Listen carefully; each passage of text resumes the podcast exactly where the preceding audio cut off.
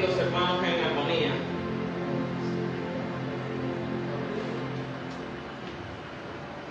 Aleluya. Fíjense, en esta canción que, que estamos escuchando ahora, El gran yo soy, aquí hay un misterio muy grande. Porque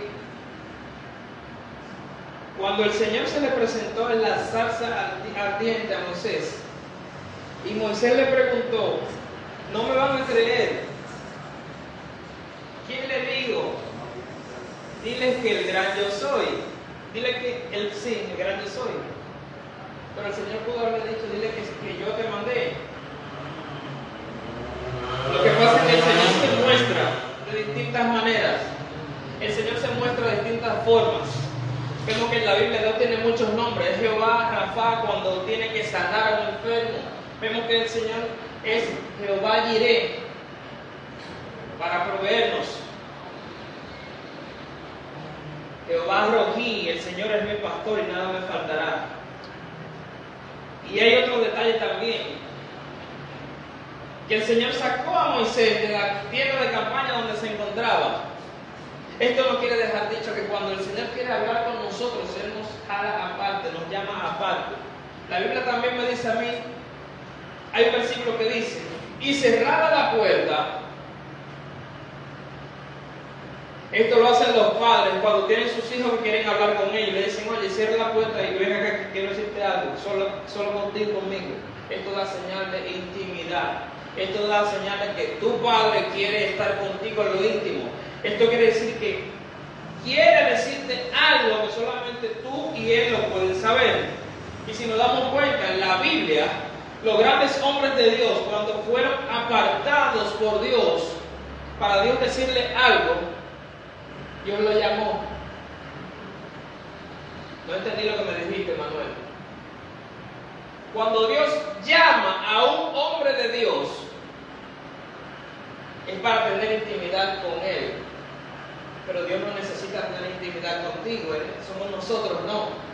Pero llega un momento que Dios quiere detenerte porque vamos muy rápido. Dios quiere hablar con nosotros a solas. A veces Dios quiere no que volvamos al primer amor, sino que actualicemos el primer amor. Porque cuando vemos la palabra volver es ir hacia atrás. Y si vamos atrás, estamos teniendo un retroceso en nuestra mentalidad y nuestra forma de pensar. Dale un aplauso fuerte a Dios.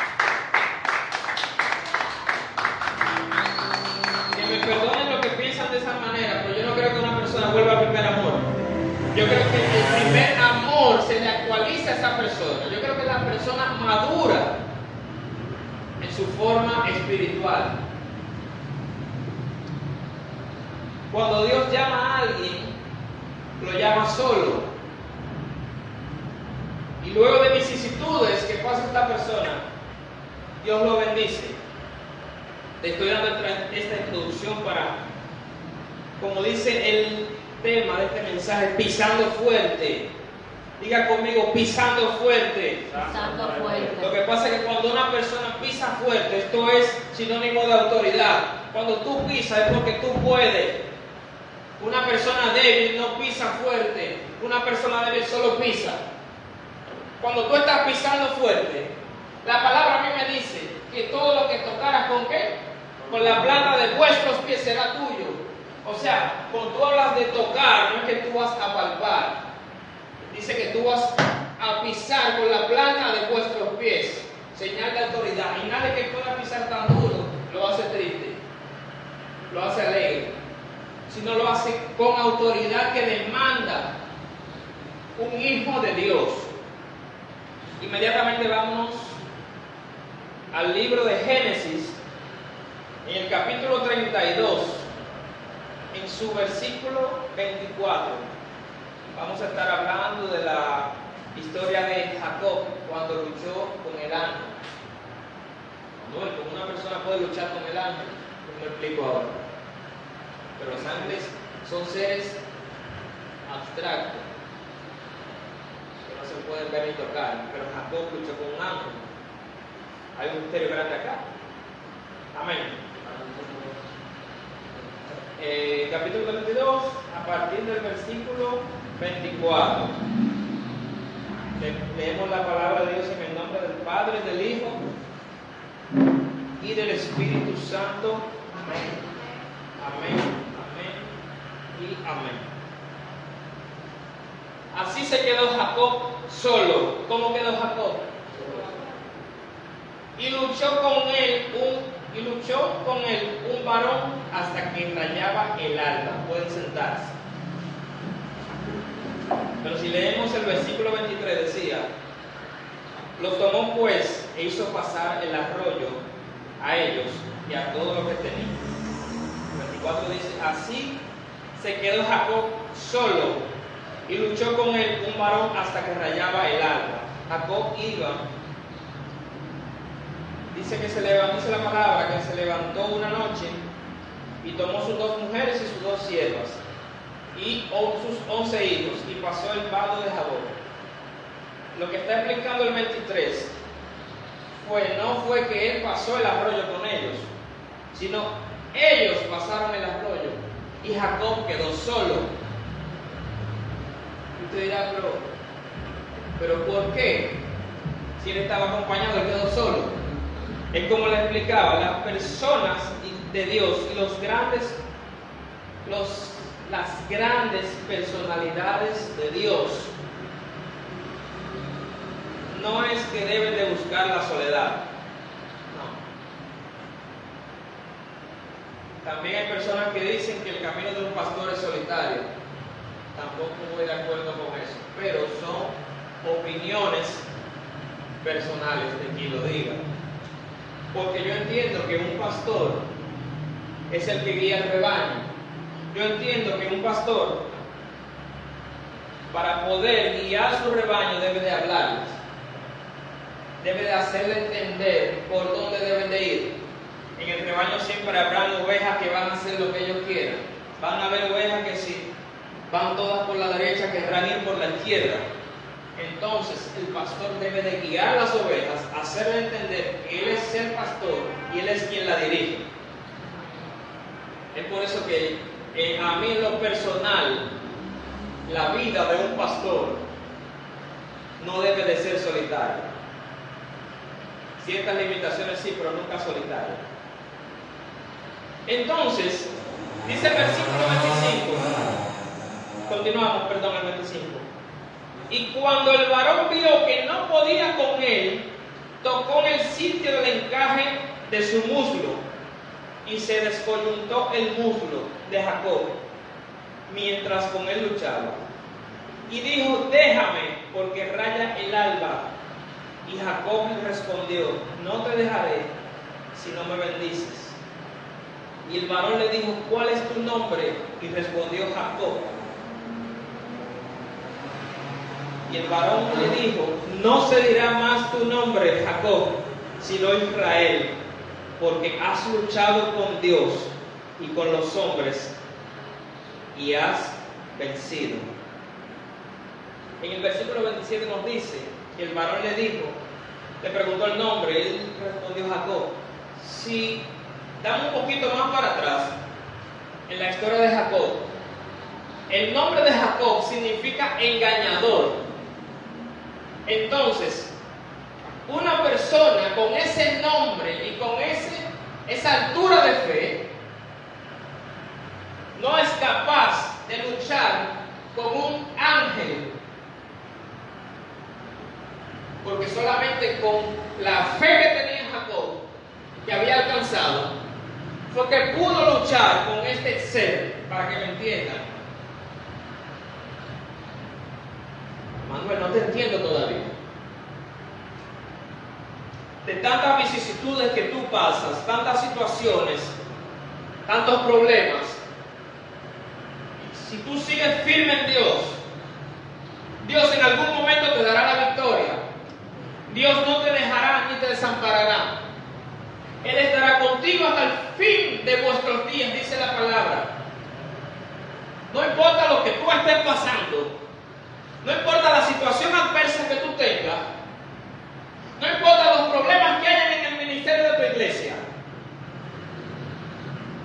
no importa nada cuando tú tienes a Jesús en tu corazón y tú pisas fuerte el territorio que Él te dio, absolutamente nada ni nadie te podrá hacer frente. Tú podrás luchar hasta con el mismo infierno que se te presente, porque tu identidad está bien clara en Dios. Es por eso que Jacob pudo luchar con Dios Manuel, ¿cómo con Dios? ¿Con un ángel o con Dios? momento. Y este ángel tuvo que probarlo, porque a diario somos probados. A diariamente Dios nos prueba. Muchas personas decir, estamos aquí en victoria, en prueba. Pero mientras más usted se meta con Dios, mientras más usted se sumerja, mientras más usted se conecte con la atmósfera de Dios, esas pruebas van a terminar. El tiempo dura mientras la situación dura hasta que usted quiera. Si usted no se quiere cometer, someter, perdón, siga las situaciones, siga los problemas. Pero llegó un momento en que Jacob fue probado, como todos nosotros lo somos. Llegó un momento, miren, hasta él mismo hasta se jactó. En buen dominicano, él se cansó, estaba hastiado, cansado, harto. Todas las palabras que usted pueda encontrar que sea sinónimo de cansancio, le llegó a él, a Jacob. Entonces él ve esta oportunidad y le dice, no, no, no, espérate. Tú de aquí no te vas hasta que tú no me bendigas.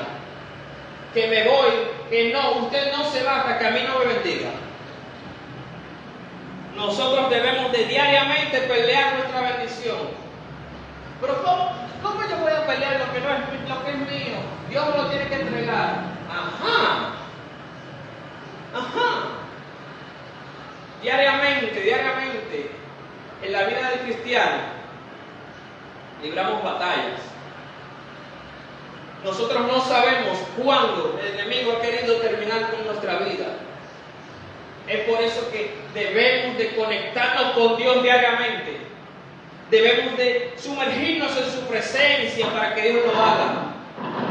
Para que sea Dios con nosotros. Y no pelear solo. Pero llegó un momento en el 29 que dice, entonces Jacob le preguntó y dijo, declárame ahora tu nombre. Y el varón respondió, ¿por qué me preguntan mi nombre? Y lo bendijo allí. 30.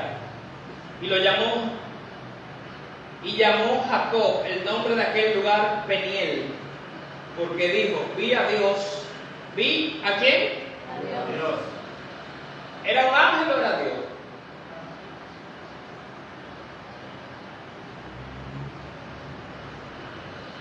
Santo, bueno. Vi a Dios cara a cara y fue librada mi alma. Número uno, debemos de reconocer, debemos de entender que en nosotros hay una atadura debemos de reconocer que nosotros tenemos problemas. Debemos de saber entender que para nosotros sanar a otros debemos de ser sanos. Valga la redundancia. Entonces en ese momento Jacob entendió que su alma estaba atada luché con Dios y fue librada mi alma. ¿Cómo él se dio cuenta? Porque el ángel en ese instante lo bendijo. Y al darse cuenta que lo bendijo, se dejó en ese lugar. Recibió su bendición. ¿Pero por qué recibió su bendición? Porque él la peleó. hay bendiciones que no necesitamos tirar un, golpe y lo ganamos, la ganamos. Mahatma Gandhi ganó una guerra sin dar un solo golpe. Es por eso que nosotros debemos de ser sabios y de saber cómo real. Tenemos las armas pero ¿cómo la vamos a usar? ¿En, ¿En qué momento la vamos a usar? Dios siempre estará con nosotros. Pero hay algo que cuando él pisaba sus huellas eran más profundas. No importa dejaba huellas. No es caminar por la vida pisando a los demás, es caminar y dejar huellas. es caminar y decir, por ahí pasó fulano de tal. Es que diga, mira, a fulano lo doctrinó fulanito, wow, qué tremendo hombre de Dios. Parir hijos espirituales, eso es lo más grande. Dejar huellas no es que si le enseña a fulanito me coge el puesto, no, claro que no es entender que un legado queda no solamente con los hijos de una persona, sino con sus enseñanzas y con sus hechos. Dale un aplauso fuerte a Dios.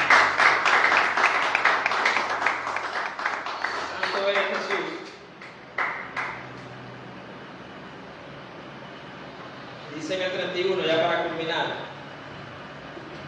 Y cuando había pasado Peniel, le salió el sol y cojeaba de su cadera. O sea, por su cadera, por la, la lesión que tuvo. Pero es como le digo, después de esto, sus pisadas y sus huellas eran más profundas. Pero si nos damos cuenta, antes de Jacob se llamaba el engañador tenía una reputación no muy buena. Pasa esta situación que peleó con el mismo Dios. Luego de esto, el ángel lo bendijo. Y luego de esto, él quedó cojo, pero fue otra persona es que Dios cambia tu pasado. El pasado que tenías antes, cuando tenemos una confrontación con Dios, luego de esto somos cambiados, pero somos a la misma vez bendecidos. ¿Pero para qué? Para poder bendecir a otros, para que otras personas puedan recibir nuestras bendiciones, pero así también nuestras enseñanzas, para así poder entender. En el momento que estamos hoy, no es el mismo momento en que estaremos mañana, esto parece como, como un cliché. Lo que entendemos hoy lo entendemos mañana. Eso me dice la palabra. Y tú dices, pero ¿cómo así? No entiendo. Quiere decir que la forma, el estado físico, espiritual que tú tienes hoy, lo que tú eres físicamente, lo que tú eres espiritualmente, no se comparará con lo que tú serás mañana. ¿Por qué? Porque creceremos, cambiaremos nuestra estatura, nuestro peso, pero nuestra mentalidad espiritual conjuntamente va a cambiar mientras más nosotros nos metamos en la presencia de Dios, mientras más nosotros sigamos buscando lo que Dios quiere que nosotros buscamos y aprendamos. La palabra a mí me enseña o nos enseña que el reino de los cielos sufre violencia y solo los valientes lo arrebatan. No es valiente que, que wow, que yo sí, que tú no. Es valiente de astucia, de saber cómo yo puedo usar las herramientas que Dios me ha dado para trastornar el mundo espiritual, para que sepan que donde yo estoy hay un hijo de Dios, hay una hija de Dios dispuesto a hacer la voluntad de Dios. día.